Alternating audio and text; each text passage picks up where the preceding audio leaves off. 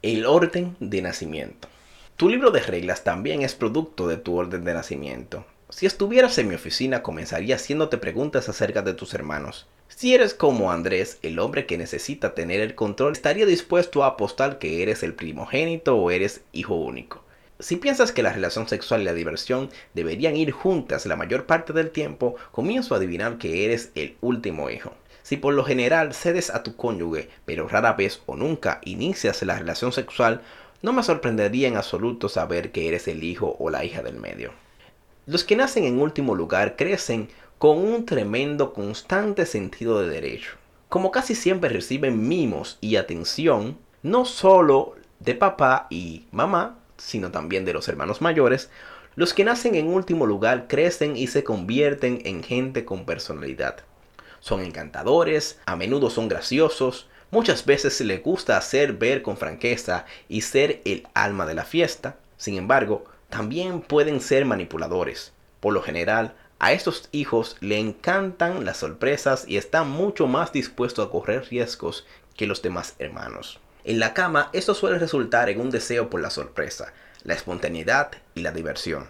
Es bastante común que los que nacen en último lugar serán bastante cariñosos, pero les gustará que los mimen y los cuiden. Si tu cónyuge entra en esta categoría, será mejor que le prestes bastante atención. Los hijos del medio son más misteriosos. No tenemos tiempo para detenernos a explicar por qué es así, pero son los más difíciles de definir porque pueden dirigirse en cualquier dirección. Lo más probable es que esa dirección sea justo la opuesta a la del hijo que los precede. Sin embargo, casi siempre a este hijo le gusta la paz a toda costa. Son negociadores, mediadores y los que están dispuestos a ceder. Por lo regular, no son tan autoritarios como los primogénitos, pero también requieren menos cuidado y alimentación que el último hijo son más reservados y casi siempre son generosos frente a un error. Puede ser bastante difícil lograr que un hijo del medio te diga de verdad qué le gustaría en la cama. Los primogénitos, al igual que los hijos únicos, son los presidentes de la clase, los que alcanzan grandes logros, los que le gusta tener el control y que están convencidos que saben cómo se debe hacer todo. Se les conoce por ser capaces y dignos de confianza, pero también son perfeccionistas con una exigente y agobiante lógica el deseo que tienen de controlar los puede llevar a algunos a imponer el poder y a otros a ser complacientes. Si tienes relaciones sexuales con el primero, te sentirás como si tuvieras que saltar por los aros para que todo esté en orden, tal como esa persona lo define. Si estás casado con el segundo, este cónyuge se hará a un lado para asegurarse de que te sientas bien, pero este enfoque pronto puede parecer mecánico y forzado. Existen toda clase de excepciones, pero en la mayoría de los casos se puede aprender bastante sobre ti mismo y tu cónyuge al considerar el orden de nacimiento y de qué manera ese orden de nacimiento le ha dado forma a tus expectativas y a tu libro de reglas sexuales. Los primeros recuerdos. El último aspecto que determinará tu libro de reglas, del cual hablaremos, se refiere a los recuerdos de tu infancia. Esos primeros sucesos de cuando estabas en el tercer grado o antes ayudaron a darle forma a tus expectativas sobre la vida y la manera en que se debían hacer las cosas. Aprendiste que el mundo es un lugar seguro o un lugar peligroso. Desarrollaste la suposición de que la gente te tratará con amabilidad o te traicionará y te amenazará. Debido a lo que te hicieron, aprendiste a hacer una serie de suposiciones que ahora das por sentadas y ves a tu cónyuge a través de los lentes de esos recuerdos. Aquí tenemos un ejemplo que viene al caso. Un padre le promete a su hijita que la llevará a tomar un helado cuando regrese de la ferretería. La hijita espera junto a la puerta durante dos horas. Al final, papá llega a casa pero huele alcohol y arrastra las palabras. Por supuesto, olvidó por completo la promesa de llevarla a tomar un helado.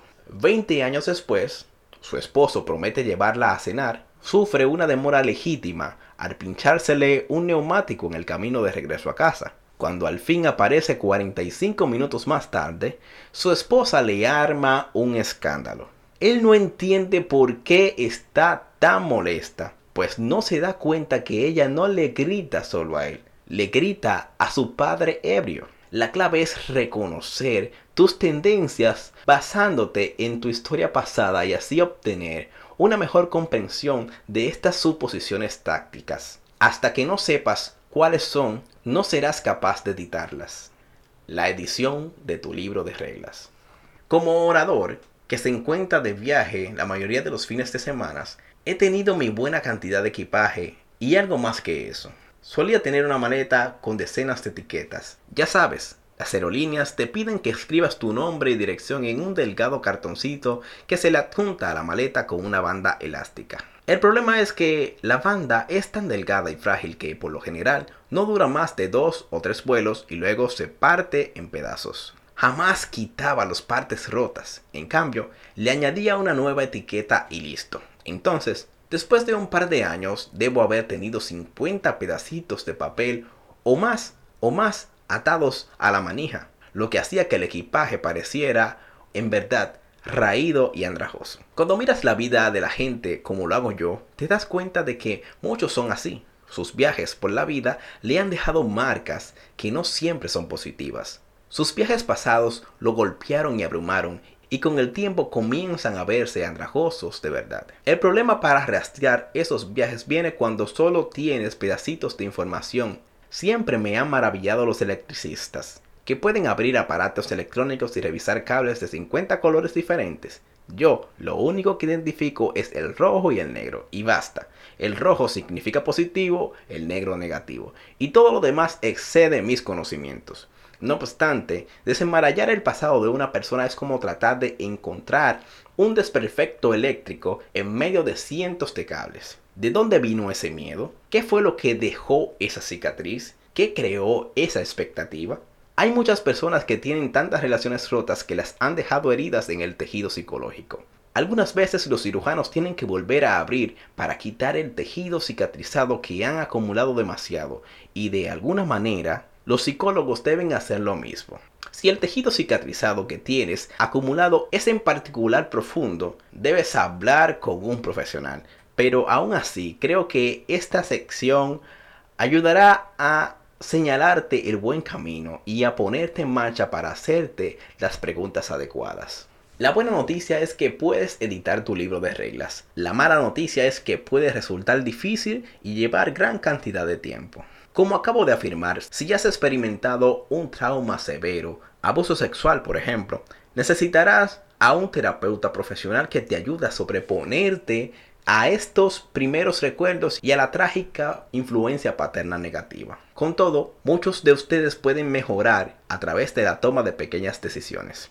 En primer lugar, una vez que entiendes tu libro de reglas, recuerda que solo porque algo te parezca cómodo no significa que sea la norma. Un hombre espontáneo debe aprender que su esposa se puede sentir amenazada por su espontaneidad. A la inversa, las mujeres controladoras deben comprender que su falta de espontaneidad quizá les resulte aburrida a su esposo y puede arrojarlo directamente a los brazos de otra mujer. La manera en que ves la relación sexual es como la ves tú, pero no significa que sea la adecuada, ni la única forma de verla. No quiero decir que no exista ninguna clase de absolutos morales. Sin lugar a duda creo que los hay. A pesar de todo, lo que digo es que la manera en que te sientes con respecto a la relación sexual dentro del contexto del matrimonio puede ser algo muy individual. Aquí tenemos un secreto que discutiremos en detalles más adelante en el libro, pero es pertinente mencionarlo aquí. Los buenos amantes aprenden a conocer mejor a su amante de lo que se conocen a sí mismos. Debes dejar de ver la relación sexual a través de tu percepción personal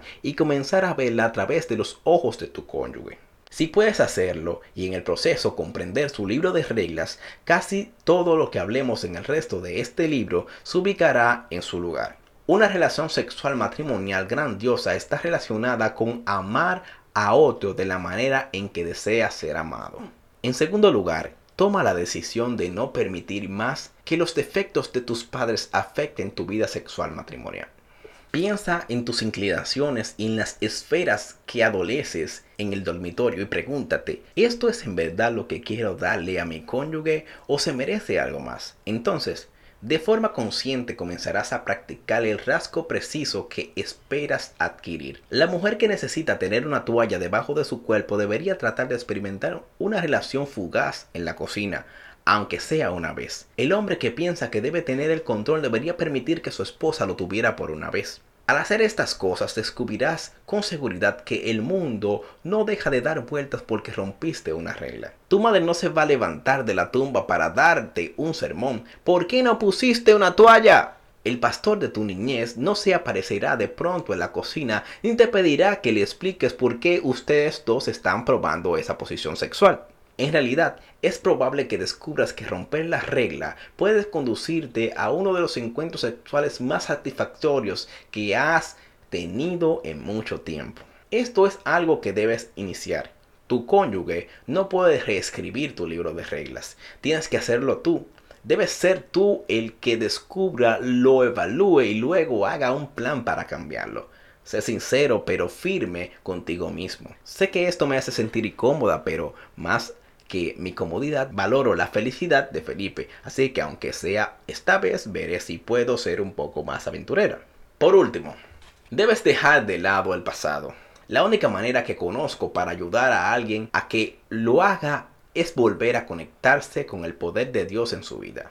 Si pedimos perdón, Dios quitará la mancha de nuestro pecado y nos perdonará, dejándonos limpios y nuevos. Esta es una realidad espiritual que he visto cobrar vida una vez tras otra. Por más que a mis colegas les guste menospreciar el cristianismo y la fe religiosa en general, he descubierto que es el método más poderoso para tratar con las heridas pasadas, con los pecados y con el tejido psicológico herido. No me interpretes mal, no soy cristiano porque el cristianismo dé resultado.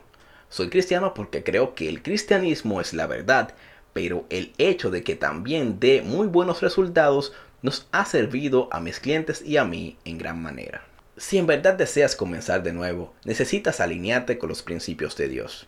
Eso quiere decir en primer lugar que si viven juntos sin estar casados, deben hacer los arreglos para vivir separados comiencen a salir de nuevo, pero mantengan a la relación sexual fuera de la relación. Esto es lo que se debe hacer desde el punto de vista moral, pero también es lo debido desde el punto de vista psicológico. A esta altura casi todos han escuchado la frase vírgenes recicladas.